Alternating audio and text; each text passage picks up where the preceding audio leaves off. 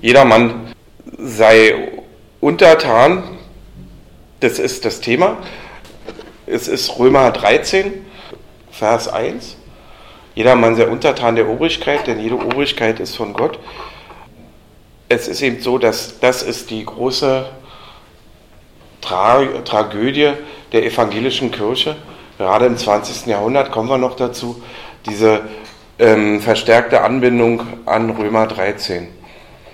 Also die Luther hat ja seine Kirche, die evangelische Kirche ist ja eine Buchreligion, sola scriptura, also jede, jede religiöse Handlung wird aus der Heiligen Schrift heraus legitimiert. Und das ist ja eine Kirche, die hatte ja eine viel schwächere Autorität als die Papstkirche damals. Die Papstkirche, die hatte noch eine 1500-jährige Tradition, die hatten Heiligengeschichten, Ikonen und so weiter, ja, und auch den Ablasshandel. Und das äh, hatte Luther alles nicht und äh, das war eben eine schwächere Kirche, diese schwächere Autorität, die musste, irgendwie musste das kompensiert werden. Und das tat Luther eben, äh, indem er die Kirche stärker an die Obrigkeit anband. Kann man so sagen, ja also indem er die Fürsten zu Notbischöfen erklärte und das sind die dann geblieben. Ja, 400 Jahre lang. Also die evangelische Kirche war bis 1918 in Landeskirchen organisiert, wie heute auch, aber dann war eben der jeweilige Landesfürst, war der Summus Episcopus, der oberste Bischof. Ja, das war in Preußen, war das der preußischer König. Ja, das ist bei, äh, in, in Bayern, da ist es sehr bizarr, war das der ähm, äh, Landesfürst, war ja ein Katholik. Ja, da war dann ein Katholik, der, der oberste, äh, also der oberste Bischof der evangelischen Kirche, das ging alles. Ne? Ja. Und ja, in diesen, in diesen ersten 400 Jahren war die Kirche, die evangelische Kirche eine Staatskirche. Ja, da gab es keine Trennung von Staat und Kirche, wie man sich das heute wünscht. Und ähm, du hatte die äh, evangelische Kirche hatte ganz klare Aufgaben, also weniger im Sozialbereich. Das haben die Kommunen gemacht, sondern eben in der Erziehung der Untertanen, so in der äh, schon in der Schule, so Religionsunterricht ähm, und die Leute dann eben, weiß ich, zu verheirateten und äh, anständig unter die Erde zu bringen. Aber dieser, dieser Erziehungsaspekt, darum ging es, dass äh, den Menschen schon sehr früh beigebracht wurde, äh, dass diese Obrigkeit ist von Gott. Ja? Also das Gottesgnadentum. Ne? Wenn eine Obrigkeit, wenn ein Fürst, ein König seine Legitimation von, von Gott holt, von einer höheren Macht, der muss sich ja keiner, keiner demokratischen Wahl stellen. Das braucht man ja nicht. Ne? Und das war eben die Aufgabe der evangelischen Kirche. Und dafür hat sie dann auch die, also weiß ich, die Staatsleistungen und so gekriegt. Ja. Noch kriegt sie ja heute auch noch. Aber vielleicht kommen wir noch dazu. Und das war dann eben, ja, die evangelische Kirche, die war eben dann wie das jeweilige Fürstenhaus. Also natürlich erzkonservativ, nicht? Ähm, weiß ich, auf die Vorläufer der Frauenbewegung, des Feminismus, hat die Kirche mit, mit Wanderkursen reagiert. Ja. Und schon gegen die frühe Arbeiterbewegung immer gewettert. Ja, das war dann in der, äh, ach, Ende des 19. Jahrhunderts war es dann ganz schlimm mit Adolf Stöcker, der so gegen die äh, Sozialdemokratie gepredigt hat und dann auch gegen, natürlich gegen die Juden. Ja, Stöcker, der, äh, der Begründer des Taufbecken-Antisemitismus, ist alles im Buch drin. Ähm, und ja, also das ist keine, keine glanzvolle Geschichte dieser Kirche. Auch eben, dass es keinen deutschen Waffengang gab, dem die evangelische Kirche nicht ihren Segen erteilt hätte. Ja, sie war ja im Ersten Weltkrieg, war die ja richtig auch Teil dieser Propagandamaschinerie. Ja? Und die Feldgeistlichen, die haben ja die Leute richtig auch aufgehetzt. Ja? Die haben nicht nur Trost gespendet, sondern die waren auch wirklich, das waren eigentlich, waren das Agitatoren, waren das, ja, fast zu vergleichen. Ähm, ja, ihr kommt jetzt nicht aus der, aus der DDR, oder? Sind hier Ossis? Also mein Vater war Politoffizier, ja, mal eine Zeit lang. Das ist dann so eine Nummer. Der hat dann auch für die richtige Stimmung in der Truppe sorgen müssen. Das macht sonst der Pfarrer. Dass die Leute äh, bereit sind äh, zu sterben und eben zu töten. Ja? Das macht ja der Mensch nicht naturgemäß. Da hat man ja eigentlich hat man ja das Skrupel. So, aber was ich eben sagen wollte, das sind alles Geschichten, die sind schon äh, angeführt drin, aber was die Kirche im 20. Jahrhundert, also nach 1918 dann, äh, sich an, an Verfehlungen und Irrtümern geleistet hat, das ist eben nochmal eine ganz neue Qualität. Und darum geht es in diesem Buch. Also, dass die, es fängt eben an, dass wir die Kirche, wir haben zwar jetzt 500 Jahre Reformation, aber die evangelische Kirche, so wie wir sie kennen, gibt es seit nicht mal 100 Jahren also frei vom landesherrlichen Kirchenregiment, als die Kirche als eigenständige äh, Organisation. Der Katholizismus, der war das schon immer gewohnt, die katholische Kirche sich selbstständig zu organisieren. Die waren ja international aufgestellt, aber eben die Protestanten waren damit komplett überfordert. Ja? Und deshalb war dann auch, also das Jahr 1918, das war was ganz Schlimmes für die evangelische Kirche.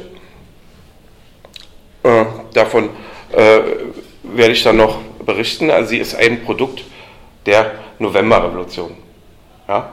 Also das wollen die heute nicht wahrhaben, aber sie ist, sie hat eben, äh, ja, also die haben durch, der Kaiser ist verjagt worden, damit haben die ja, die haben eben nicht nur den Krieg verloren, die evangelische Kirche, sondern auch ihr Oberhaupt. Aber äh, komme ich noch. Ähm, und ich sage eben, dass das Sündenregister der evangelischen Kirche im 20. Jahrhundert, das ist alles viel schlimmer als das, was zu, zu Luthers Zeiten da war. Ja, ja, klar, der war Antisemit. Ja, kann man sagen, also da, da streiten die sich da jetzt so rum. Ja, war Luther Antisemit? Ja. Ich sage, er hat es erfunden. Ja, aber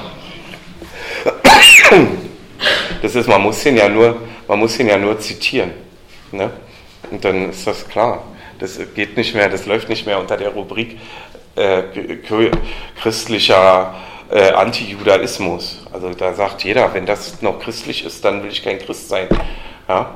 Also diese Schriften von den Juden und ihren Lügen 1543 oder vom Shem Hopfra, ja, wo wirklich in übelster Weise Juden verleumdet werden, gehetzt wird gegen die. Ähm, aber das war eben nicht nur der alte Luther, aber äh, sondern auch der, schon der ganz frühe. Wir haben von, von Luther, haben wir, sind erhalten geblieben von seiner allerersten Vorlesung in Wittenberg. 1513 bis 1515, äh, die hatten die äh, Psalme zum Thema. Ich komme gleich zur Kirche, ja. Also des 20. Jahrhundert, aber nur um das noch zu erzählen, die hatten da hat er sich mit den Psalmen beschäftigt und Luther war der Meinung, dass die, der Psalter, dass da nicht äh, David spricht, ja, sondern eigentlich Jesus. Das was heute, da würde, schlägt heute jeder die Hände über den Kopf zusammen, jeder Pfarrer. Ja, das ist schon David, ähm, aber irgendwie als Metapher und so. Und Luther hat ähm, ja sein Selbstbewusstsein verhielt sich äh, reziprok zu seinen Hebräischkenntnissen. Ne? Und, und damit hat er, das ist so eine, so eine gewagte Exegese und da hat er dann automatisch äh, die, äh, die Schriftgelehrten auch sofort auf den Plan gerufen, die jüdischen. Ne? Und, und das ist eben eine, eine Buchreligion, ist eben auch äh, per se anfälliger gegen kritische Schriftenauslegung. Aber da hat er in diesen, in diesen Kommentaren, die erhalten geblieben sind, sind von 100 Kommentaren nur zwei ohne Gehässigkeiten gegen die Juden. Ja? Also und da sind, die sind alle, die sind Kinder des Teufels und ja, also das ist äh, keine Frage von, von Altersdepression bei Luther gewesen. Ja.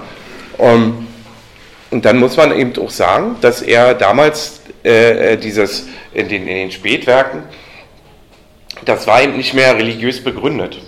Ja, der hat eben von äh, gegen den Wucher geschimpft, der hat denen ganz bestimmtes Aussehen gegeben und so, also be bestimmte Stereotype, Merkmale und so, die waren alle, das hat nicht mehr mit der, äh, mit der Bibel zu tun gehabt. Ja? Und, und das ist das, das, das Schlimme und da ragt er auch äh, heraus. Da sehen wir, dass Luther eigentlich ähm, doch ein, ein, Mann des, des Mittelalter war. Ja, und dass eben die ganze, die Reformation eben vielleicht doch nicht der Anbruch der Moderne, sondern ein, eine Reaktion, eine Antwort auf einen Modernisierungsschub aus Rom. Ja? Also der große Gegenspieler von Luther ist ja Papst Leo X.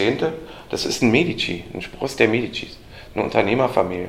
Und dieser Ablasshandel war eigentlich eine, eine super Idee, so als aus kapitalistischer Sicht. Ja, hat sich ja auch gerechnet. Und das ist, da ist das eine Reaktion drauf. Also äh, Leo hat da in Italien, der hat die Renaissance geprägt und da wundern sich alle, dass dort, dort haben die Juden leben können in Italien. Die sind von überall sind sie vertrieben worden, aus Spanien und eben auch in, äh, aus, aus Deutschland in vielen Teilen, aber in Italien, in Rom beim Papst, ja, das hat denen nicht die Bohne äh, interessiert. Das, man erzählt sich, dass damals Juden aus Rom Briefe nach Jerusalem geschrieben haben mit der Frage, ob, ob es schon Anzeichen für den Messias gibt. So. Die, die, waren da, die konnten da studieren, es gab jüdische Ärzte, es gab jüdische äh, äh, Astrologen und so, oder Astronomen, weiß ich. Ähm, das war alles, also das war möglich beim Papst. Und das war, ich, denke, das war auch die einzige Begegnung vorher, die äh, Luther mit äh, Juden hatte. Also er hatte, ich glaube 1511 oder so, hat er eine Pilgerreise unternommen, zu Fuß nach Rom. Und dort muss er diesen, diesen großen Gemeinden begegnet sein. Ja? Und für Luther war eben äh, die, der, die Art, wie da der Papst sein Geld eingetrieben hat, der Ablasshandel, das war eben ein Verrat am Evangelium. Und das war eben ein Verrat von einem Papst, der eben auch zu den Juden, ja, äh, ich würde nicht sagen tolerant war, aber das war dem egal. Die waren dem egal. Ja, aber so viel zu, zu Luther. Das eigentlich Schlimme ist im, im 20. Jahrhundert passiert bei der Kirche. Also da lenkt jetzt diese ganze Luther-Debatte von ab. Ich gebe jetzt äh, gerade ein Buch raus, das kommt nächste Woche oder so, die Druckerei von äh, Reinhold Lewin, eine Doktorarbeit von 1911, einem Rabbiner aus Königsberg, der dann auch in Auschwitz umgekommen ist. Das, war, äh, das Thema war Luthers Stellung zu den Juden ja, das ist so die erste wissenschaftliche Monographie dazu. Und der sagte eben, der lässt seine Arbeit damit ausklingen mit dem Satz, dass die Saat, die Martin Luther gesät hat, die geht zu seinen Lebzeiten, sprießt sie nur verkümmert empor. Aber sie geht nicht verloren, sie wirkt über die Jahrhunderte hinfort, sodass äh, eigentlich jeder der später meint, gegen die Juden reden zu müssen, reden und, und zu schreiben, dass der sich auf Martin Luther berufen kann. Das ist ja sehr prophetisch. Ich fange mein Buch an mit, habe ich jetzt einen viel zu großen Bogen gemacht, das geht alles von meiner Zeit ab. Luther. Also ich fange mein Buch an mit einem Telegramm von Bischof August Marenz ist der Mitbegründer der Bekennenden Kirche. Ein Telegramm vom 30. Juli 1941 an Adolf Hitler. Also ein Glückwunschtelegramm nach dem Überfall auf die Sowjetunion. Ja, lese ich mal vor. Der, also muss ich zu sagen, Marenz war damals Chef des höchsten Gremiums in der Kirche, des geistlichen Vertrauensrates. Ja, der Reichsbischof war zu der Zeit entmachtet, den es mal eine Zeit lang gegeben hat. Ludwig Müller, also Maharens war eigentlich die Nummer eins in der Kirche, kann man so sagen. Ne? Ähm, der geistliche Vertrauensrat der deutschen evangelischen Kirche, erstmals seit Beginn des Entscheidungskampfes im Osten versammelt, versichert Ihnen, mein Führer, in diesen hinreißend bewegten Stunden aufs Neue die unwandelbare Treue und Einsatzbereitschaft der gesamten evangelischen Christenheit des Reiches. Sie haben, mein Führer, die bolschewistische Gefahr im eigenen Land gebannt und rufen nun unser Volk und die Völker Europas zum entscheidenden Waffengang gegen den Todfeind aller Ordnung und aller abendländisch-christlichen Kultur auf. Das deutsche Volk und mit ihm alle seine christlichen Glieder danken ihnen für diese ihre Tat. Dass sich die britische Politik nun auch offen des Bolschewismus als Helfershelfer gegen das Reich bedient, macht endgültig klar, dass es ihr nicht um das Christentum, sondern allein um die Vernichtung des deutschen Volkes geht. Der allmächtige Gott wolle Ihnen und unserem Volk beistehen, dass wir gegen den doppelten Feind den Sieg gewinnen, dem all unser Wollen und Handeln gelten muss. Die deutsche evangelische Kirche gedenkt in dieser Stunde der baltischen evangelischen Märtyrer vom Jahr 1918. Sie gedenkt des namenlosen Leids, das der Bolschewismus, wie er es den Völkern seines Machtbereichs zugefügt hat, so allen anderen Nationen bereiten wollte. Und sie ist mit allen ihren Gebeten bei ihnen und bei unserem unvergleichlichen Soldaten, die nun mit so gewaltigen Schlägen daran gehen, den Pestherr zu beseitigen, damit in ganz Europa unter ihrer Führung eine neue Ordnung erstehe und aller inneren Zersetzung, aller Beschmutzung des Heiligsten, aller Schändung der Gewissensfreiheit ein Ende gemacht werde. Das war das gibt hier von, in Hannover ist noch nach eine, eine Straße benannt, nicht? Ja.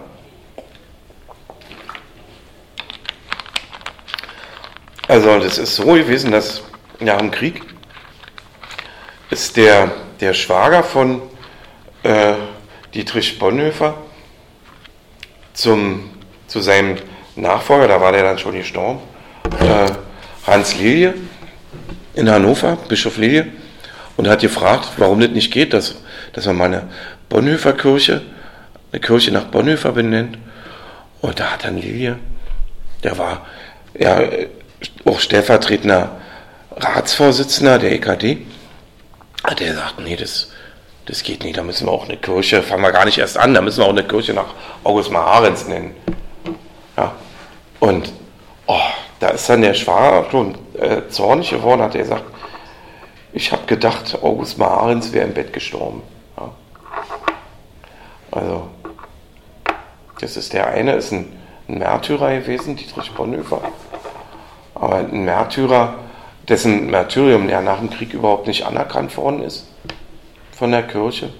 Das hieß noch Jahrzehnte lang, das ist Bonhoeffer war Opfer einer politischen Verschwörung. Er ist nicht für seinen Glauben gestorben. Ja. Und äh, ja, der ist äh,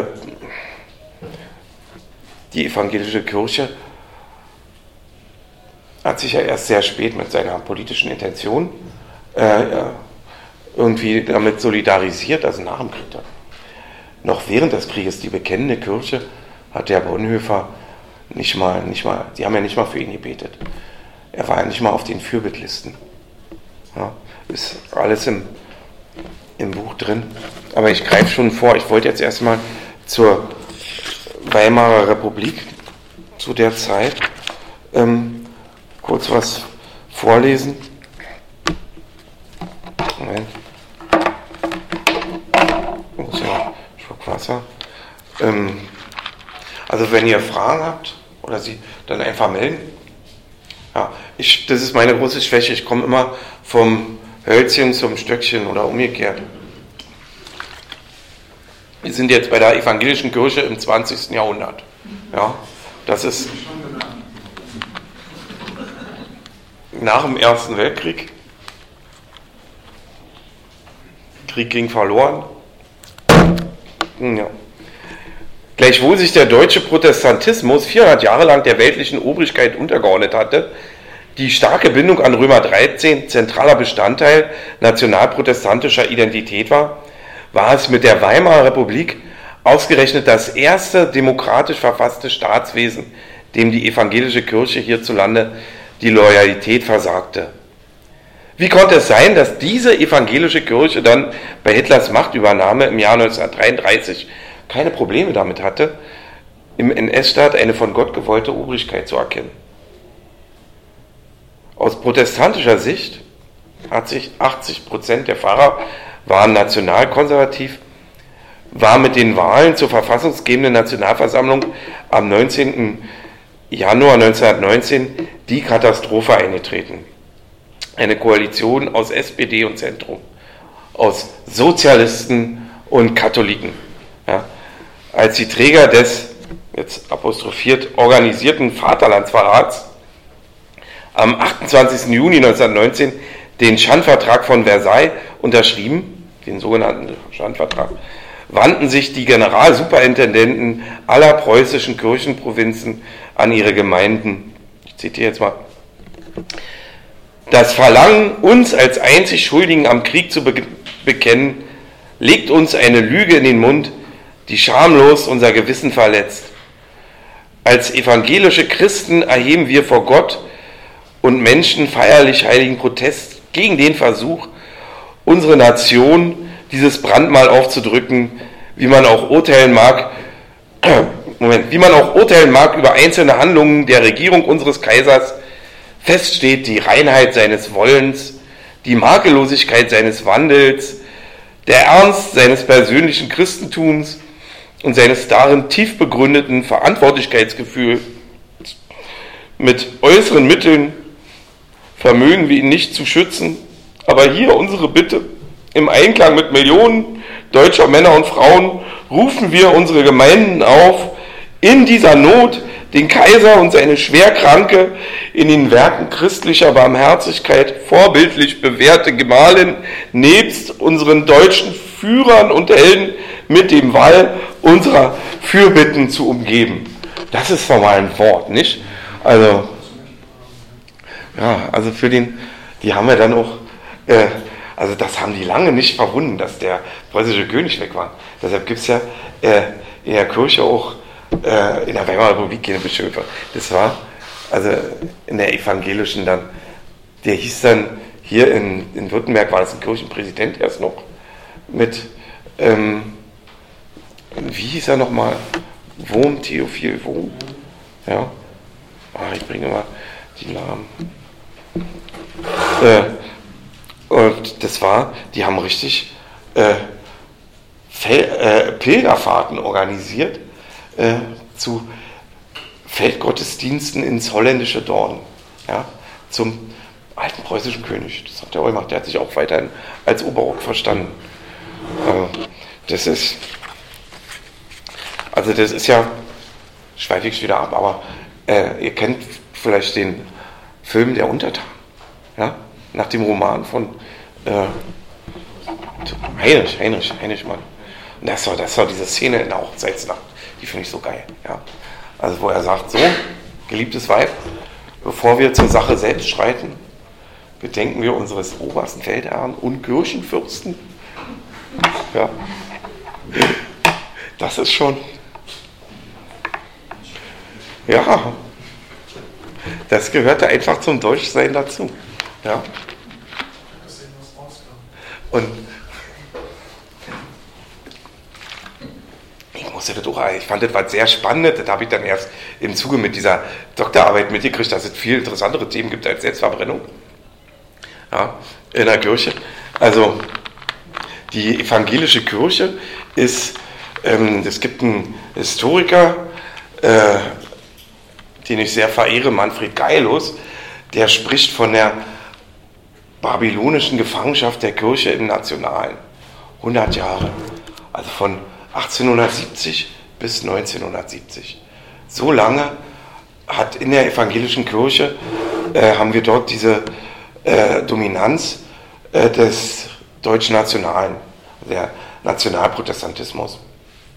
Ja, Also wir haben ja im, im 19. Jahrhundert war die evangelische Kirche, eigentlich waren die immer nur auf dem Rückzug. Ja, da kamen die Arbeiter, die kamen, die waren dann sehr erfolgreich, die Sozialdemokratie, dann Darwin, ja, Evolutionslehre, ja, die Psychoanalyse, das ist alles, ja, Nietzsche, also das war immer, waren immer nur, immer nur, all die Gefechte gingen verloren. Und dann auf einmal kam dann so eine große Idee wie die Nation, ja, also das war, da konnten sie dann andocken. Also da hatten sie auch einen Stellungsvorteil gegenüber den Katholiken, die ja immer noch zum Papst äh, die Treue halten sollen, sollten. Und da hat die evangelische Kirche sich dann angeboten, eben dieses, äh, diese neue, äh, dieses Kaiserreich, dieses neue, theologisch, geschichtstheologisch zu untermauern, zu unterfüttern. Ja?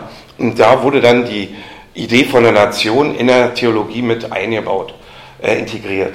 Ja, dann war dann die Nation, äh, war dann Teil der Schöpfungsordnung Gottes, was ja bei Luther noch nicht war. Der kannte zwar auch hier an den Adel deutscher Nation und so, aber das war Nation war noch nicht so das Thema, ja, äh, bei Luther. Und das hat dann, äh, daraus ist dann irgendwann auch, irgendwann haben sie dann auch die, äh, die Rasse in, ihre, in ihren Predigten mit eingebaut und so. Und das ist das, das große Unglück der, der evangelischen Kirche eigentlich, diese, diese Verquickung, dass National, die Nationalsozialisten und die evangelische Kirche, dass sie lange Zeit aus demselben Brunnen geschöpft haben, von dieser völkisch überladenen Idee, von der besonderen Sendung der Deutschen. Und da finden wir ja bis in unsere Zeit, finden wir noch Spuren dieser äh, deutschen nationalen Identität in der evangelischen Kirche. 1999 hat der Altbischof von Görlitz, also das ist so, es äh, gab immer noch so eine, so eine kleine, von der schlesischen Kirche, so ein, so ein kleiner Kreis war übrig geblieben. Ja, und das war die schlesische Kirche eigentlich noch, die, die Görlitzer Kirche. Die ist jetzt äh, in der Brandenburger mit integriert. Aber der Görlitzer Altbischof Frenkel, der hat nur 1999 gesagt, äh, für mich ist äh, Nation, das ist die völkische Platzanweisung Gottes. Ja. Und das ist schon, das ist meine Definition. Ja. Aber wir waren jetzt hier bei der evangelischen Kirche in der Weimarer Republik und die sind aus der Nummer, sind die eben nicht rausgekommen.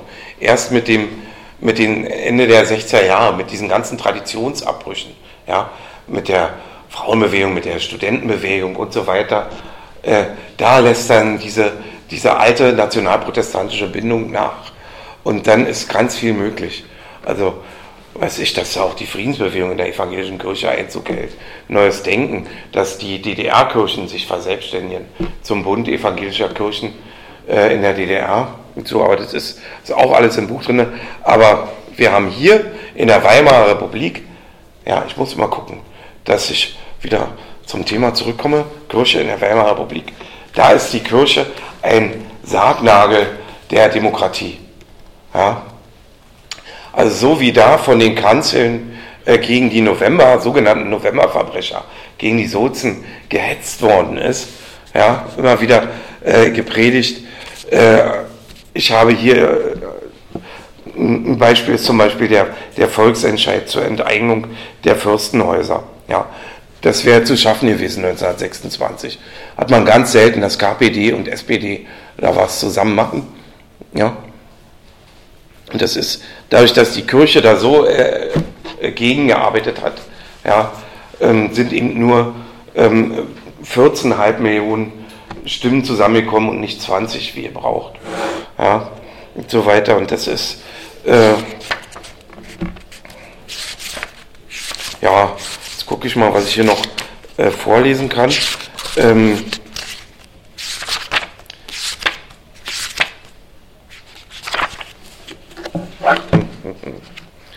also, ähm, ich hatte hier irgendwo äh, Martin Niemöller, ja. Also ich finde, dass Martin Niemöller ist eine äh, der interessantesten Figuren in der evangelischen Geschichte äh, Kirchengeschichte, schon weil da wirklich Licht und Schatten eng beieinander ist. Ja. Eigentlich mein, mein, mein Hauptthema wäre ja, vielleicht kommen wir da noch, nee, kommen wir nicht hin, schaffen wir nicht. Aber Otto Tiberius, das ist so, der war nach dem Krieg, war der EKD-Chef, Bischof von Berlin-Brandenburg. Da lese ich nachher noch vor. Aber das ist einer, der hat ähm, am Tag von Potsdam die Predigt gehalten, zur Eröffnung des Reichstags. Ja? Und eben äh, zur Eröffnung des ersten Bundestags. Ja? Im September 1945 hatten die kein Problem mit. Ja? Und da ist auch noch keiner auf die Idee gekommen, beide Predigten mal gegenüberzustellen. Ich habe das hier ein bisschen gemacht. Ja, das ist das Tolle an diesem Buch. Das haben wir beim, beim Schreiben gemerkt, Alibri Verlag. Das ist wirklich die erste Überblicksdarstellung im 20. Jahrhundert von der evangelischen Kirche. Alle anderen hören 45 auf oder fangen 45 an. Ja? Also obwohl es da eben keine Stunde Null äh, in der evangelischen Kirche gab. Ja, die haben ja 45, haben die dort weitergemacht, wo sie, weiß ich, 33 aufgehört haben.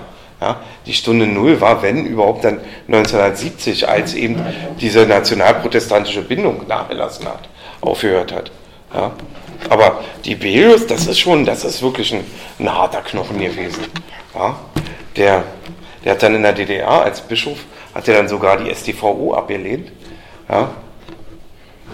Schreibe ich alles äh, hat dann so eine kleine Schrift, Obrigkeit, ja, hat er das dann begründet, ähm, warum er die sogar nicht nur die einfachen Gesetze ablehnt, sondern auch die StVO eigentlich, weil ähm, wenn er im Westen unterwegs ist im Auto und da ist eine Straße gesperrt, dann ist er da auch nicht, freut er sich nicht drüber, aber er weiß, da ist ein, ein kluger Gedanke dagegen, äh, dahinter. Und wenn in, in einer Zone eine Straße gesperrt ist, dann weiß er, die wird gebaut, damit da wieder Frauenbataillone äh, zur Blockade nach Berlin gefahren werden können. Ja. Frauenbataillone. Das ist schon super. Ne? Also evangelische Kirche ist eigentlich auch immer eine Männerangelegenheit gewesen. Ja. Habe ich auch in diesem Buch drin. Und auf einmal war dann die bekennende Kirche eine, eine Art Frauenbewegung. Ja. Also das ist was Spannendes. Also dass in diesen äh, Bruderreden, da waren immer nur Männer, die dann so theologische Debatten geführt haben. Und, ähm, aber da kommen wir noch zu. Äh, ich lese jetzt mal was zu Martin Niemöller vor, ja? Ihr seht noch durch? Ich schweife zu sehr ab. Wie viel Zeit habe ich noch? Oh. Okay, also. Die Hälfte hast du jetzt. Die Hälfte habe ich rum. Okay, ich lese jetzt schneller vor. Neben Dietrich Bonhoeffer gilt heute Martin Niemöller als Symbolfigur der bekennenden Kirche. Der einzige Pfarrer aus Berlin-Dahlem, der in der zweiten Jahreshälfte 1933 gemeinsam mit anderen den Pfarrernotbund ins Leben gerufen hatte, muss ich noch erklären, das war Kirchenkampf, ja, äh, es gab die deutschen Christen, die Glaubensbewegung Deutsche Christen, das waren Klerikalfaschisten, ähm, die einen arischen Jesus äh, proklamiert haben, die das Alte Testament abschaffen wollten und eben den Nationalsozialismus äh, mit dem Christentum irgendwie versöhnen wollten. Ja, eigentlich Spinner, Idioten. Ja. Ähm, also äh, die hatten auf ihrem Programm, dass der ARIA-Paragraph in die Kirche, auch in, im Raum der Kirche, umgesetzt wird. Und da haben sich dann die Pfarrer und Martin Niemöller aufgeregt. Ja, aber nur bei diesem ARF-Paragraphen. Das ging darum, dann hätten äh, 100 Pfarrer, äh, die irgendwie jüdischer Abstammung waren, ihren Job verloren. Also der Pfarrernotbund hat für 100 Pfarrer gekämpft oder 115 Pfarrer. Also nicht mehr. Das, das gab dann noch, ähm, da kommen wir noch zu, etwa 400.000 Menschen, die durch die äh, Nürnberger Rassegesetze nochmal zusätzlich zu Nicht-Ariern erklärt worden waren und die alle eine christliche Taufe hatten. Ja, um die hat sich der Pfarrernotbund nicht gekümmert. Ja, also zu Niemöller zurück war. Ähm, der einzige Pfarrer aus Berlin-Dahlem, der in der zweiten Jahreshälfte 1933 gemeinsam mit anderen den Pfarrernotbund ins kirchliche Leben gerufen hatte, war von 1937 bis 1945 in den Konzentrationslagern Sachsenhausen und Dachau interniert. Weniger bekannt ist dagegen Niemöllers deutsch-nationale Vergangenheit. Ausgerechnet an diesem Punkt repräsentiert der spätere Pazifist und Adenauer-Kritiker weite Teile seiner Kirche, auch und erst recht der Bekennenden. Ja, unmittelbar nach seiner Befreiung aus dem KZ Dachau verblüffte, Zitat, Hitlers persönlicher Gefangener, der seit 1924 bei den Wahlen in Deutschland NSDAP gewählt hatte, die Weltöffentlichkeit mit der Nachricht, er habe sich im September 1939 erfolglos aus dem Konzentrationslager zum Kriegseinsatz gemeldet.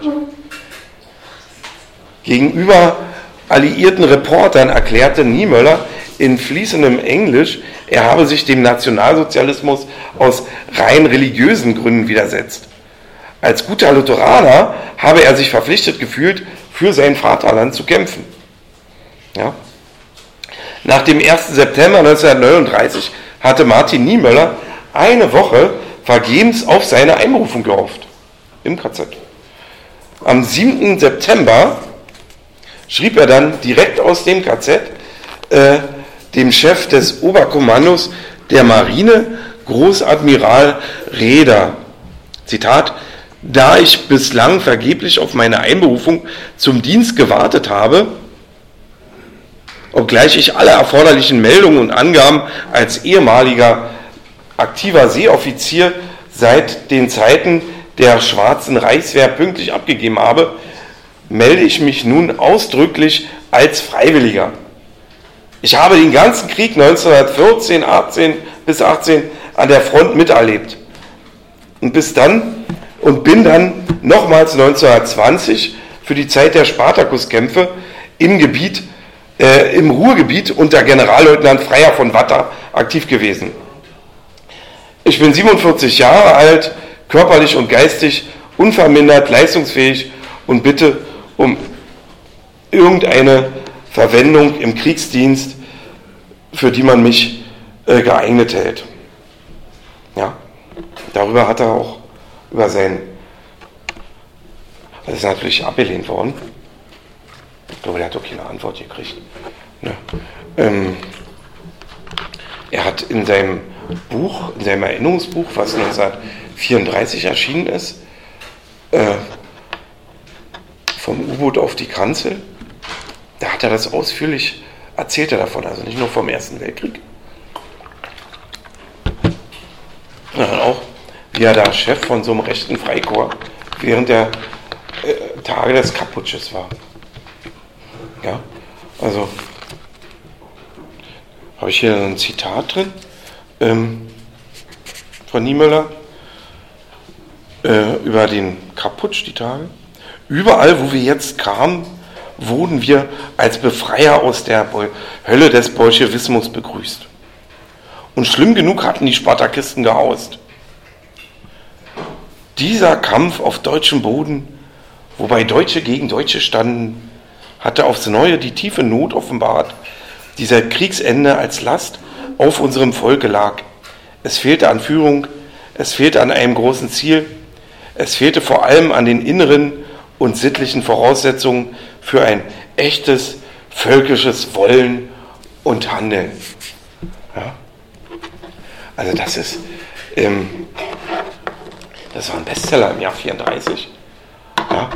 Äh, und da erwähnt Niemöller nicht mit einer Silbe den Kirchenkampf. Ja?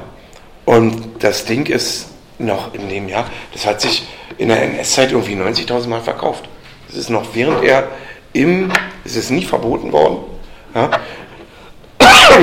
noch während er im KZ saß, äh, oder schon während er im KZ war, äh, hat der, nee, noch, äh, hat der Verlag noch eine Nachauflage drucken können. Ja. Das ist schon. Aber man muss ihm doch sagen, dass äh, Niemöller einer der wenigen war, die sich dann auch nach dem Krieg mit, mit dieser ganzen äh, Vorgeschichte der Kirche auch auseinandergesetzt hat. Also mit dieser, äh, dass die evangelische Kirche ein Sammelbecken war für antidemokratische Kräfte, die eben äh, die Hitler-Diktatur äh, begrüßt haben, die allermeisten Pfarrer Ja, das war, und, und das ist eben das Traurige gewesen. Äh, in, diesen, in diesem ersten Jahr, noch 1933, da ist noch so viel möglich gewesen. Ja, da war, Hitler war überhaupt nicht, saß nicht fest im Sattel. Das war eine ganz geschwächte Legitimation. Das Ermächtigungsgesetz kam nur zustande, weil er eben da 80 Mandate der KPD für ungültig erklärt hat und die Mandatsträger ins KZ geworfen hat oder äh, ins Exil getrieben. Die wurden verfolgt. Und, also das war ganz klar, dass äh, diese äh, Legitimation ist nicht mit rechten Dingen, geht das zu. Ja? Und da in diesen Tagen hat dann die Kirche äh, von allen Kanzeln vom völkischen Aufbruch geredet, von einer neuen Zeit. Und das, da wird eben äh, äh, die Gewalt äh, und auch die ähm, Einschränkung der äh, weiß ich, Pressefreiheit und so weiter, das sind alles als, äh, das ist als notwendiges Übel, ist das begriffen worden, ja. Das ist die große Tragik, dass die Kirche, dass die erst äh, so spät, eigentlich erst ab 38, ab dem äh, Novemberpogrom äh, erkannt haben, was das wirklich für ein Abgrund ist. Ja, also die, äh, die Nazis. Ja, wir haben ja, wir haben eben, äh, ja, und selbst dort in dieser Zeit findet sich kein Wort der evangelischen Kirche, der bekennenden Kirche zur Verfolgung der Juden. Ja, wir haben äh, durch die, wie ich schon gesagt habe, durch die Nürnberger Rassegesetze sind nochmal 400.000 Menschen zusätzlich zu Nicht-Ariern erklärt worden. Und die äh, Historiker können heute nicht sagen, was ist mit, mit denen geworden, wie viele Menschen davon sind umgekommen. Wir wissen, dass, dass es in im Ghetto Theresienstadt eine evangelische Gemeinde gegeben hat im Untergrund. Die hatten nur keinen Pfarrer, ja, so 3000. Und ja, und diese, diese Gruppe, in Berlin waren es 30.000. Diese Gruppe wäre für die Nazis gar nicht ermittelbar gewesen. Ja, das hätten die gar nicht rausgekriegt, wenn nicht die Kirche Amtshilfe geleistet hätte ja, wenn sie nicht Einblick in die Kirchenbücher gewährt hätte. Und es gab ja dann sogar noch, die haben ja noch kircheneigene Institute zur Sippenforschung äh, gehabt. Da wir haben in Berlin eins, äh, Pfarrer Themel, ja, der hat dann ganz stolz in der Zeitung gesagt, wir finden jeden Tag zwei Juden. Ja. Und dann ist es eben so, dass wir Heute haben wir vor jeder Dorfkirche steht ein, ein Denkmal, wo der gefallenen Kameraden in beiden Weltkriegen gedacht wird.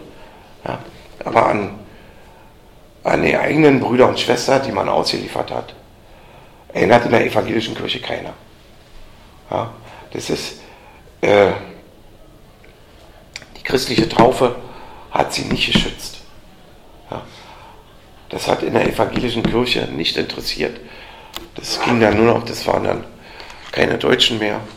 Und ja, deshalb ist das eigentlich, das ist ein Witz, äh, dass die evangelische Kirche, äh, das behaupten die ja bis heute, dass die bekennende Kirche eine Widerstandsorganisation war. Ja. Das ist schon mal ein Ding. Also es gab im, im Dritten Reich gab es zwei zentrale Ereignisse. Das war zum einen der, der Krieg, der Zweite Weltkrieg, der von Deutschland ausging, und zum anderen äh, die Ermordung der europäischen Juden. Und dann müsste man sagen, kann man noch sagen, dass Widerstand muss heißen, dass man wenigstens gegen eines dieser beiden Ereignisse war. Ja?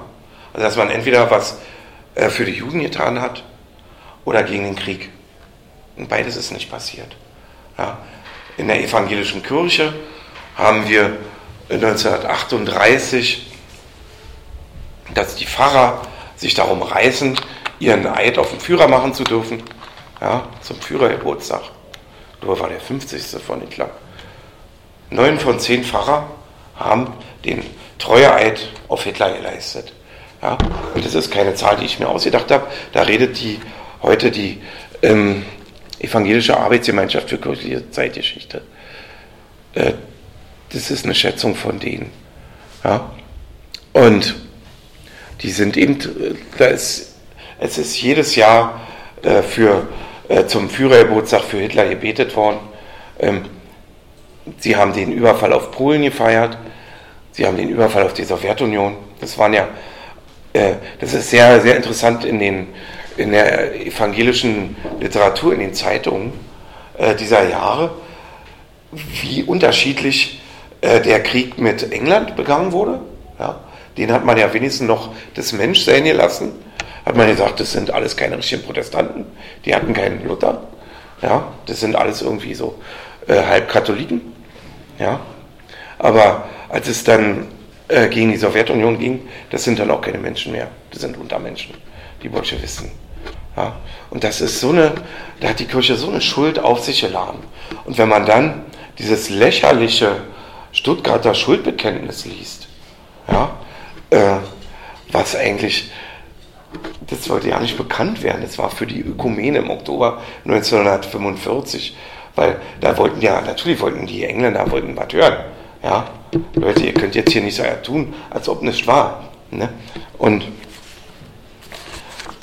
also, da habe ich hier, äh, genau, da sind wir wieder bei, äh, bei Niemöller, ja, also der Theologe Johannes Hamel ja, ist einer der interessantesten Theologen überhaupt äh, in der DDR gewesen.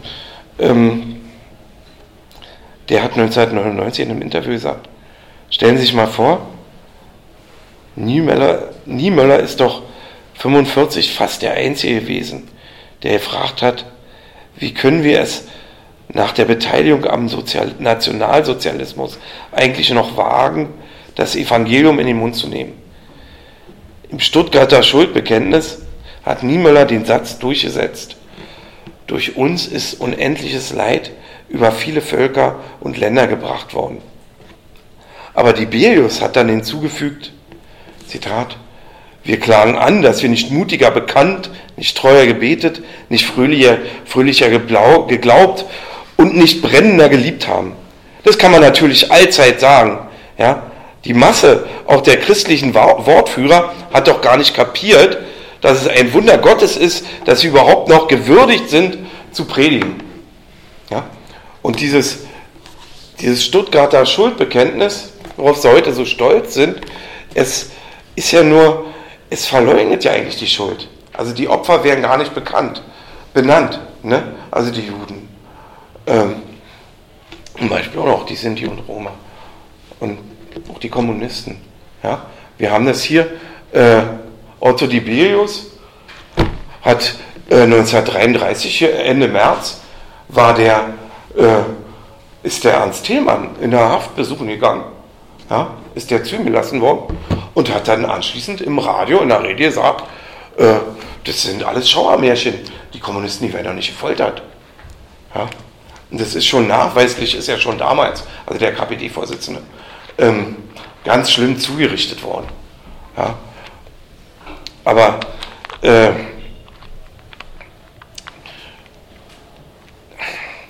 ja, also äh, dieses Stuttgarter Schuldbekenntnis, wenn ich darauf nochmal zurückkommen kann, das, das suggeriert ja, dass man was getan hat, nur nicht genug. Und das stimmt ja eben nicht. Ja? Sie sagen, wir haben nicht fröhlich genug gebetet und so. Ja? Und das ist so, das ist schon eigentlich so, so ein Skandal. Schon die bekennende Kirche in Barmen hat ja den Nationalsozialismus auf die Säkularisierung zurückgeführt.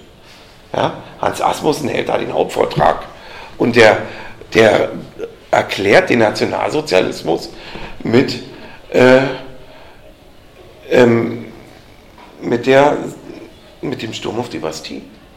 Also das macht, äh, also mit diesem Prozess der Säkularisierung, der damals angefangen hat, das macht die evangelische Kirche nach dem Krieg immer noch. Ja? Allen voran Otto Tiberius. Ja? Und äh, da wird äh, gibt es richtig äh, im Buch drin, da auf dem Kirchentag in Ostberlin. Ähm, das ist einfach die Nazis, weil wir nicht richtig gebetet haben, weil wir nicht wirklich geglaubt haben ja, an Gott. Und jetzt muss man sich mal vorstellen, dass dann nach 1945 ja, äh, da auf einmal ähm, entdeckt die Kirche ihr Herz für die Verfolgten und Entrechteten. Oh, für die verfolgten Nazis, ja. Es gibt so viele äh, Belege dafür, wenn man das Kirchenbuch, kirchliche Jahrbuch von 45 da, äh, aufschlägt und bis 49, wo immer wieder die Kirche bei den Alliierten äh, interveniert gegen die Siegerjustiz ja, und für Kriegsverbrecher. Der hier der württembergische Bischof äh, Theophil Wurm, ja, äh, bis 49 dann EKD-Ratsvorsitzender, der hat sich sogar ähm, äh, für äh, Angehörige der Waffen-SS hat er sich eingesetzt. Ja. Muss ich mal gucken, ob ich die Stelle finde. 162. Also das ist äh, so ein äh, genau. Theophil Wurm bis 1949 EKD-Ratsvorsitzender, beklagt in seinem letzten Amtsjahr das Zitat unselige Kollektivprinzip, das bei der Entnazifizierung zur Anwendung käme. Im Rundfunk kommentierte er, die Bestrafung erfolge nicht aufgrund begangener Vergehen oder Verbrechen, sondern aufgrund der Zugehörigkeit zu einer Menschengruppe. Zitat, davon sind insbesondere Mitglieder der Waffen-SS-Formation betroffen. Zur gleichen Zeit erging an die alliierten Siegermächte ein Wort der EKD zur Kriegsgefangenen- und Interniertenfrage, in dem es hieß, Zitat, gebt die kriegsgefangenen Frauen und Männer zurück, sorgt für Freigabe der Internierten, lasst ab vom Sonderrecht gegen die Besiegten, beendet die Auslieferung von Kriegsgefangenen für Kriegsverbrecherprozesse. Ja, das ist. Davon heute reden alle über Luther, ja. Das ist so, äh, so ein Skandal. Und äh, dem nicht genug verkündete Johannes Lilie, Bischof von Hannover und stellvertretender EKD-Ratsvorsitzender 1949, das Ende aller Aufarbeitung. Ja? Zitat, der Augenblick ist gekommen, mit der Liquidation unserer Vergangenheit zu einem wirklichen Abschluss zu kommen. Wir haben von Gott eine Frist bekommen für die Klärung unserer eigenen Vergangenheit. Nach menschlichem Urteil ist die Frist vorbei. also das ist schon, schon diese Vorstellung. Die Geschichte ist nie abgeschlossen. Ja, wer, wer sowas sagt, dem ist immer zu, zu misstrauen. Also schon weil ja jede Generation immer das Recht hat, die Geschichte nochmal neu, die Geschichte nochmal neu zu erzählen. Ja, und aber das ist, das ist ganz übel. Und dann ist eben, wie viel Zeit habe ich noch? 15 Minuten. Wir haben noch 15 Minuten, haben wir noch. Ähm, vielleicht hatte ich noch ein bisschen zu Otto Dibelius. Wollen wir noch mal? Äh, dann lasse ich mal, ich lasse die, die DDR-Kirche weg. Kann ich verstehen, wenn das hier nicht so interessiert. Die DDR-Kirche? Okay, wir machen fünf Minuten, wir machen fünf Minuten zur DDR-Kirche. Also ich gucke hier. Ich, ich spule jetzt hier mal vor. Also Bischof Tiberius, der große Mann ja, in der Kirche, der hat sich äh, nach dem Krieg 45 hat er sich selbst zum Bischof ernannt. Das ist ein einmaliger Vorgang. Ja, das hat er sich dann später von der Synode äh, bestätigen lassen. Ja, und das ist so, so das, das Phänomen, also Bischof von, von Berlin-Brandenburg. Ja, äh, Berlin-Brandenburg ist ja, war irgendwie sowjetische Besatzungszone. Ja, und da staunt man heute, wie kulant die Russen eigentlich waren. Ne? Die haben ja nach dem Krieg, haben die zuallererst die Theater und die Kirchen eröffnet. Ja?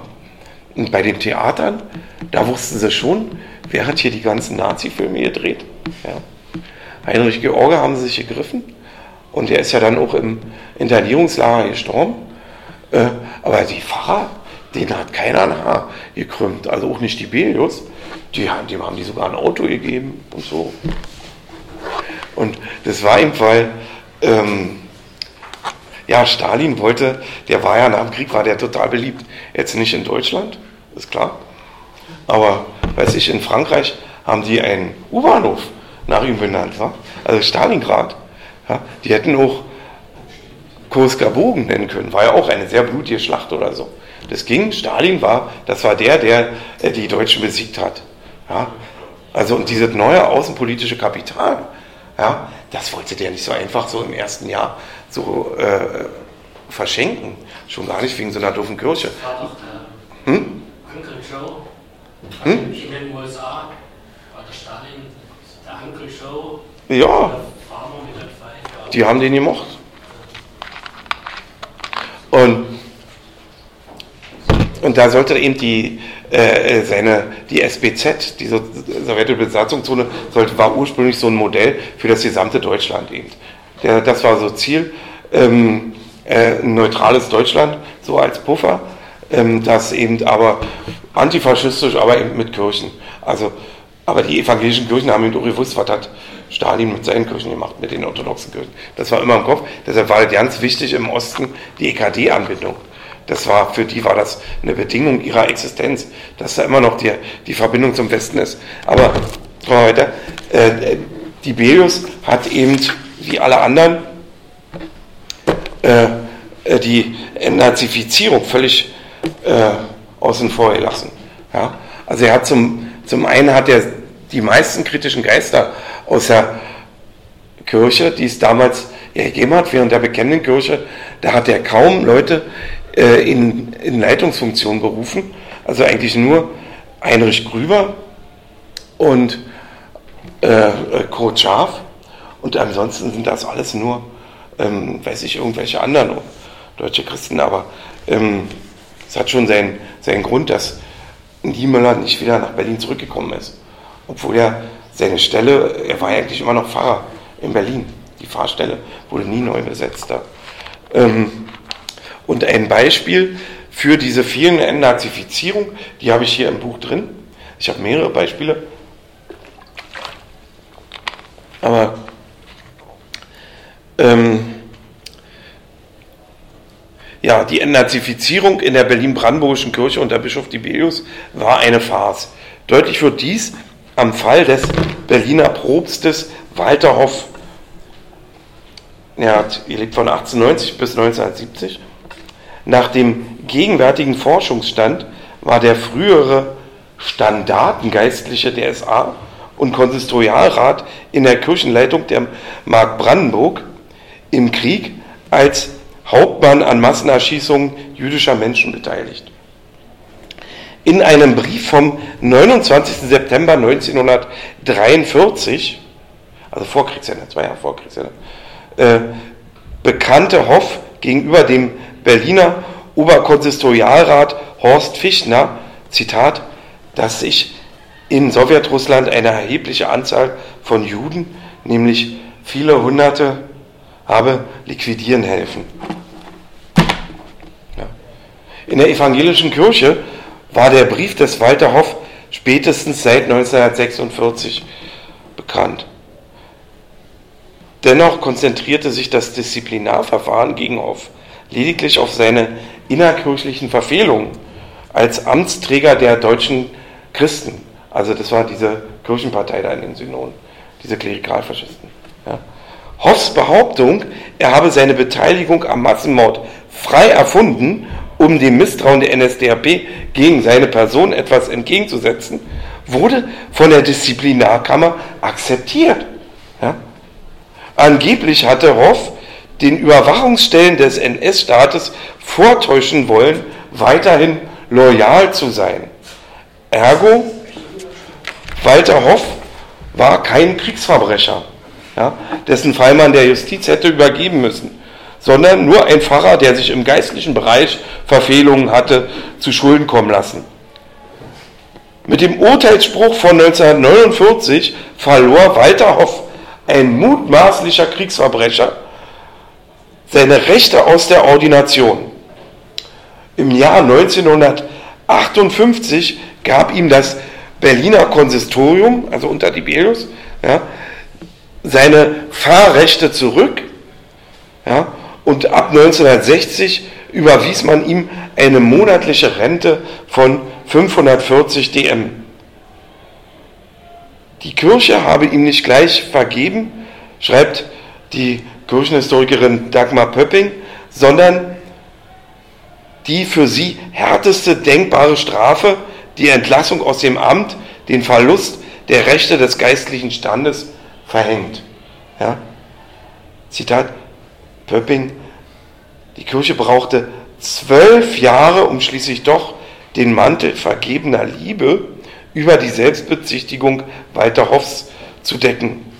Der Gedanke, dass es hier um ein reales Verbrechen gegangen sein könnte, blieb ein Tabu. Ja? Möglicherweise fürchtete die Kirche, mit den Verbrechen an den Juden in Verbindung gebracht zu werden, wenn sie das Bekennerschreiben ihres Geistlichen aus dem Jahr 1943 ernst genommen hätte. Vielleicht war es aber auch für die kirchliche Führung schlicht unvorstellbar, dass ein Pfarrer an der Ermordung der europäischen Juden teilgenommen hatte. Also das war die, die evangelische Kirche äh, der Nachkriegszeit. Und äh, in dem, wie sie bislang eben erzählt wird, auch in der äh, SBZ, die Kirche, war das eben, ja, das war die einzige wirkliche oppositionelle Kraft gegen die SED, die immer noch, die bis zum Mauerbau dafür äh, Menschenrechte gekämpft hat. Die sind schon, die haben schon äh, Widerspruch eingelegt. Äh, weiß ich, diese, gegen die Wahlen, die ja in der DDR, das war ja schon immer eine Farce, ja. Und, aber die SED hatte da auch leichtes Spiel mit denen. Also die mussten ja die Kirche im Osten, in Ostdeutschland, die war absolut harmlos. Die mussten denen nur immer ihre Nazi-Vergangenheit um die Ohren hauen. Ja? Und dann war und es ist ja gegen die Belius war, das war ja eine Riesenkampagne, die gegen den lief, gegen den NATO-Bischof, ja, die Belius.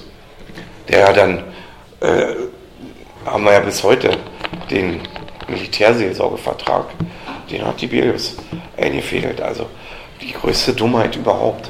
Also was einen, besseren Hebel hätte man der DDR ja nicht, der SED gar nicht in die Hand drücken können. Ja, einen besseren Knüppel, um die Kirche in der DDR immer als NATO-Kirche zu denunzieren, was ja damals auch war. Dann kommen wir jetzt noch mal kurz zur DDR-Kirche. Und das ist äh, das Spannende, was Ende der 60er passiert ist.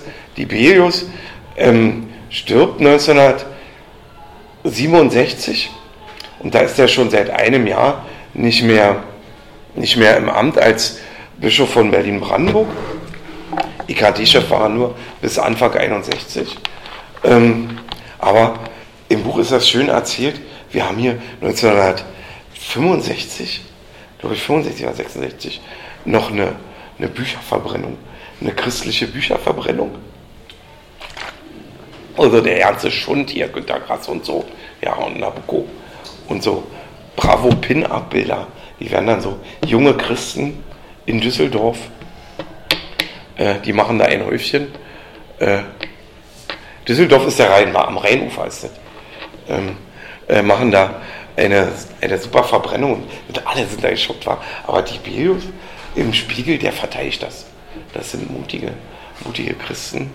Ja. Also der hat bis an sein Lebensende hat er äh, nicht dazugelernt. Ja. Ähm, und wir haben dann ab Ende der äh, 60er Jahre, ähm, da lässt dann die Kraft nach, auch bei der Kirche. Also diese Grabenkämpfe mit der SED, das hat so viel, da sind so viele Menschen auch ausgetreten. Es hatte auch die Kirche selber zu verantworten, erzähle ich hier auch drin, dass sie wirklich eine Fehlentscheidung getroffen haben über die Unvereinbarkeitserklärung mit der Jugendweihe. Ja. Ähm, das muss ich noch schnell erklären. Jugendweihe, das wisst ihr, was das ist. Ja. Also Und das ist 1954 hat die SED die Jugendweihe eingeführt. Ja, also sie wollten die Menschen eben auch emotional erreichen, äh, haben so eigene Riten, so gab eben eine sozialistische Hochzeit, gab dann eben auch die Jugendweihe. So, das geht auf die Tradition der Freidenker zurück. Und dann macht die Kirche, also das ist so bescheuert, ähm, rufen die den Bekenntnisnotstand aus, den Status Konfessionis. Das hat es vorher nie gegeben in der Geschichte des deutschen Protestantismus. Ja? Also zu wie viel hat die Kirche alles geschwiegen? Ja? Äh, zur, ähm, zur Macht, zum Machtantritt Hitlers hat sie geschwiegen. Sie hat zur Verfolgung der Juden haben sie geschwiegen. Ähm, zu, zum Krieg und äh, Völkerbord immer geschwiegen. Aber die Einführung der Jugendweihe, das muss so ein schlimmes Ereignis gewesen sein. Ja? Und da, das war Tiberius. Und äh, da geht von ihm geht und alle anderen Ostkirchen, also die anderen äh, äh, Landeskirchen in der DDR, die haben das übernommen, äh, eine Unvereinbarkeitserklärung. Ja? Wer die Jugendweihe hat, äh, wer daran teilnimmt, wird nicht konfirmiert. Und in der evangelischen Kirche, wer da nicht konfirmiert ist, ja, der kann eben nicht, der kann nicht mehr Kirchenältester werden. Der kann nicht richtig, der kann nicht kirchlich heiraten. Der wird auch nicht kirchlich beerdigt. Ja. Das ist, und da haben sich die Leute gesagt, ja, wenn wir das alles nicht können, warum sollen wir dann noch Kirchensteuer zahlen? Warum sollen wir dann noch Mitglied bleiben in der Kirche? Also die haben von sich aus die Leute rausgedrängt. Die haben ganze Generationen durch diesen Status Konfessiones verloren. Ja? Und, aber das wird so erzählt, ja, das wird alles immer auf die äh, repressive SED-Kirchenpolitik äh, zurückgeführt und auf die massive Kirchenaustrittspropaganda der SED. Ja, hat es ja alles gegeben, klar. Aber den entscheidenden Fehler hat die Kirche gemacht. Und deshalb waren das Ende der 60er Jahre, war das eben keine Mehrheitskirche mehr. Da sind die schon sehr geschrumpft. Und dann hatten die auch nicht mehr diese Autorität und so. Und ab dem Moment, wo sie sich den, den Forderungen der SED annähern, ja, dass sie nicht mehr in der EKD sich organisieren, sondern was eigenes äh, machen, einen eigenen Kirchenbund. Oder ähm, von da an werden die merkwürdigerweise, und das ist das Phänomen, werden die für, für DDR-Oppositionelle interessant. Ja, das ist, das ist sehr, sehr spannend. Ja, wir haben hier äh, eine, eine Kirche, die in den 70er, 80er Jahren mit jedem Jahr weiterhin an Mitgliedern verliert, ja, und aber gleichzeitig immer mehr an gesellschaftlichen Einfluss gewinnt. Ja, das ist, also dazu muss man wissen, dass die Strukturen in der DDR, die waren eben nie dafür gedacht, die politischen Strukturen, dass dort Menschen zusammenkommen, um über kritisch über politische Fragen zu, zu reden, sich auszutauschen. Ne? Das war nicht vorgesehen. Und diese, diese Aufgabe fiel dann eben ab den 80er Jahren den Kirchen zu. Die haben diesen Raum bieten können, den sie vorher verteidigt haben. Ja? Äh, und so konnte dort eine Gegenöffentlichkeit entstehen in, im Raum der Kirche. Also, und daran ist die Kirche gewachsen und daran ist sie aber eben auch gescheitert. Aber das ist dann einfach die, die wirklich positive Geschichte, dass hier die evangelische Kirche auch ein, ein Wegbereiter der Demokratie war. Aber die haben ja auch eine, die haben keine eigene Theologie entwickelt, ja, die Kirche im Sozialismus. Sie wollte eben Kirche nicht für, nicht gegen den Sozialismus, aber im Sozialismus sein. Ähm, und daran wird heute nicht mehr erinnert. Das, das will die EKD, will das heute nicht, nicht, nicht erzählen. Also bei allen Jahrestagen, hier 40 Jahre äh, DDR-Kirchenbundsgründung und so, da ist, es gab keine Feierstunde, nichts, keine Erklärung. Oder 1972, ja, ich glaube im Mai war das in Dresden, auf der Synode des DDR-Kirchenbundes, das war das eigentlich das historische Ereignis in der Geschichte des deutschen Protestantismus. Sowas hat es vorher nicht gegeben, später nie wieder. Da hat Probst, der spätere Probst von Erfurt, Heino Falke, das Hauptreferat gehalten unter der Überschrift ähm, Christus befreit, darum Kirche für andere. Also Kirche für andere ist, ein, ist eine Formel von, von Bonhoeffer, der sagt, dass diese Kirche der Zukunft ähm, in dieser mündigen Welt wird immer eine kleine Kirche sein. Es muss eine Kirche für andere sein. Und ähm, der hat da das Referat gehalten und hat damals die, äh, die Protestanten zum, zur, ähm, zur kritischen Mitarbeit äh, an der Gesellschaft aufgerufen, zur mündigen Mitarbeit. Also heraus aus dieser äh, totalen Ablehnung und aus dem äh, von, aus der Opposition, also dem, äh, aus, dem, äh, aus der Anpassung auch, also diesen Zwischenweg. Ja? Wir lassen die Gesellschaft nicht los und er hat zum ersten Mal, das äh, ist sehr spannend, von einem kritischen Sozial, äh, von, von einem verbesserlichen Sozialismus gesprochen. Also die Formel vom verbesserlichen Sozialismus. Diese Rede dürfte damals nicht gedruckt werden, die ist dann aber handgeschrieben weitergereicht worden. Und da hat Heino Falke später den oppositionellen Gruppen in der Kirche das intellektuelle Rüstzeug gegeben. Also durch Heino Falke war es möglich, Kritik an der DDR zu üben, zu sagen, ich will eine bessere DDR, ich will einen besseren Sozialismus, ich will den wahren Sozialismus. Man konnte Kritik üben, ohne dass die einen gleich kriminalisieren, ohne dass man gleich ins Gefängnis kommt. Ja? Und das war äh, das ist ein so wichtiger Theologe. Und wer kennt heute noch Heino Falke? Also im Osten kennt man ihn, aber als ich äh, diese, äh, äh, diese, dieses Hauptreferat äh, gejährt hat, der 40. Jahrestag, äh, hier 2000 und äh, wann war das? 12? Ähm, da hat äh, war nichts, keine, keine EKD-Presseerklärung, nicht. Großartig.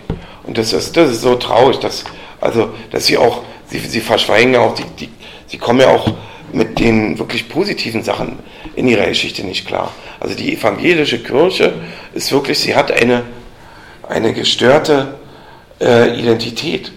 Ja? Sie kann nicht wirklich sagen, wo sie, wo sie herkommt. Ja?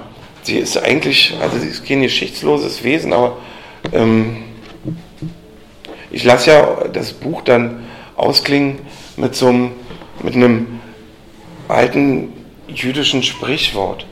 Ne? Bei den, im, im Judentum ist Glaube und Erinnerung ist das eins. Ja?